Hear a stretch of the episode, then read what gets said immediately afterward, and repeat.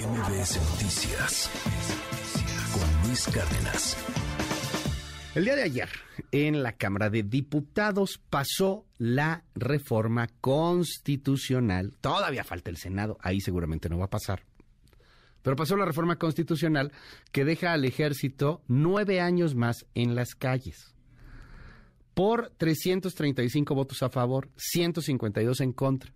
Por dos votos, ¿eh? Por dos votos se, eh, en el caso del PRI, fueron dos diputados nada más los que votaron en contra y todos los demás pues se fueron con la propuesta que fue arrebujada, protegida, impulsada también por Morena.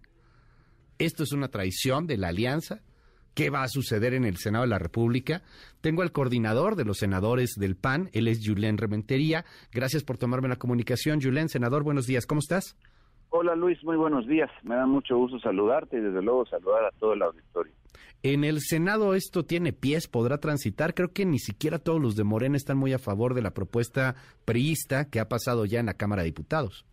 Yo te aseguro que no, no va a pasar. Y no por llevar la contraria, sino porque no conviene a México la militarización del país.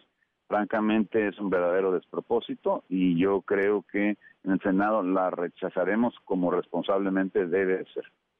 ¿Qué pasa con la alianza, Yulen? O sea, he escuchado muchas cosas. Eh, un Jesús Zambrano que dice con Alejandro Moreno ya no podemos hacer nada.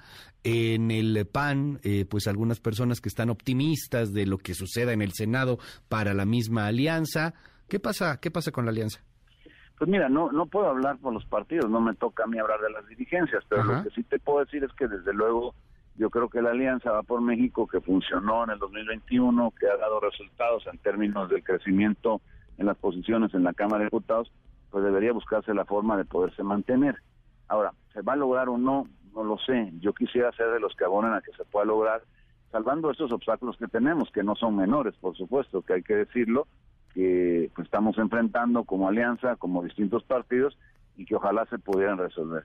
Ha, ha, habido un tropezón grande, sin duda nadie lo puede negar. Las razones, yo te, tuve la oportunidad de escucharte muy temprano, Luis, y la verdad es que, bueno, pues si tú lo referías con mucha claridad, con mucha puntualidad, sin ningún pudor, como debe ser, y francamente yo esperaría que esto se pueda recomponer, que la alianza sea con los ciudadanos, sea con aquellas personas, militantes o no, de cualquier partido, que crean en una causa y que la causa pueda ser realmente en México, poner por encima de cualquier pues situación eh, personal o grupal o partidaria, pues lo que lo que le puede convenir a México. Y desde luego a México no le conviene bajo ninguna circunstancia que el país se vuelva absolutamente militar que parece que es el camino que lleva este gobierno. Por cierto contrario pues a, lo que vino diciendo el que hoy es presidente en todas sus campañas, con una incongruencia total y absoluta, ¿no? Hay quien los acusa a ustedes de esa misma incongruencia, Julen. ¿Qué les dirías? O sea, ustedes militarizaron el país con Calderón en esta guerra contra el narco y ahora rechazan la misma militarización. ¿Qué, qué les dirías a estos argumentos? Pues que no es cierto, porque mira, si tú observas, Calderón llamó a que las Fuerzas Armadas a lo acompañaran a los esfuerzos desde la desde el ejecutivo eh, a partir de la seguridad eh, pública, pero con mandos civiles.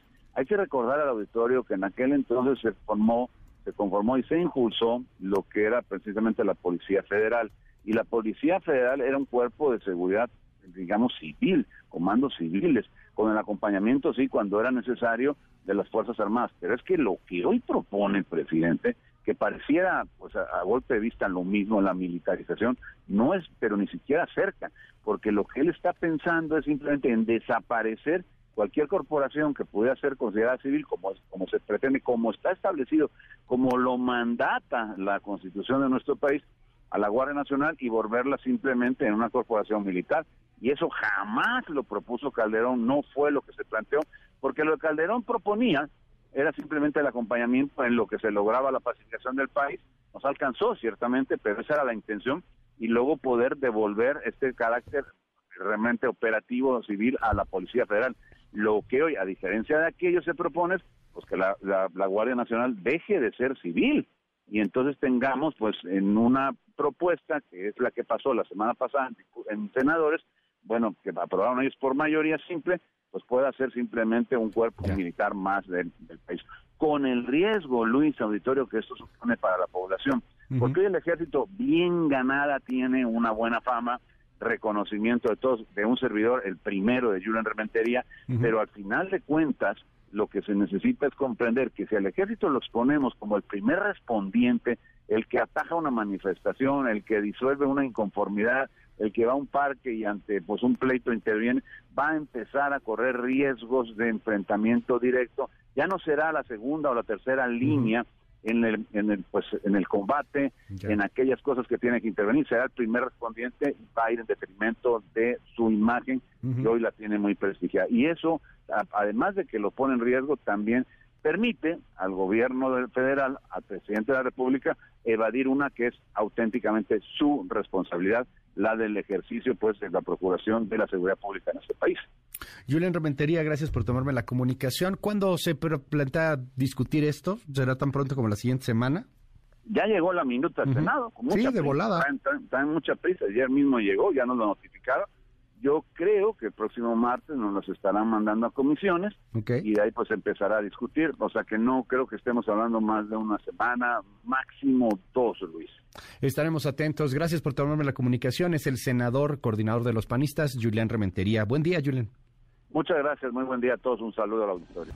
MBS Noticias con Luis Cárdenas.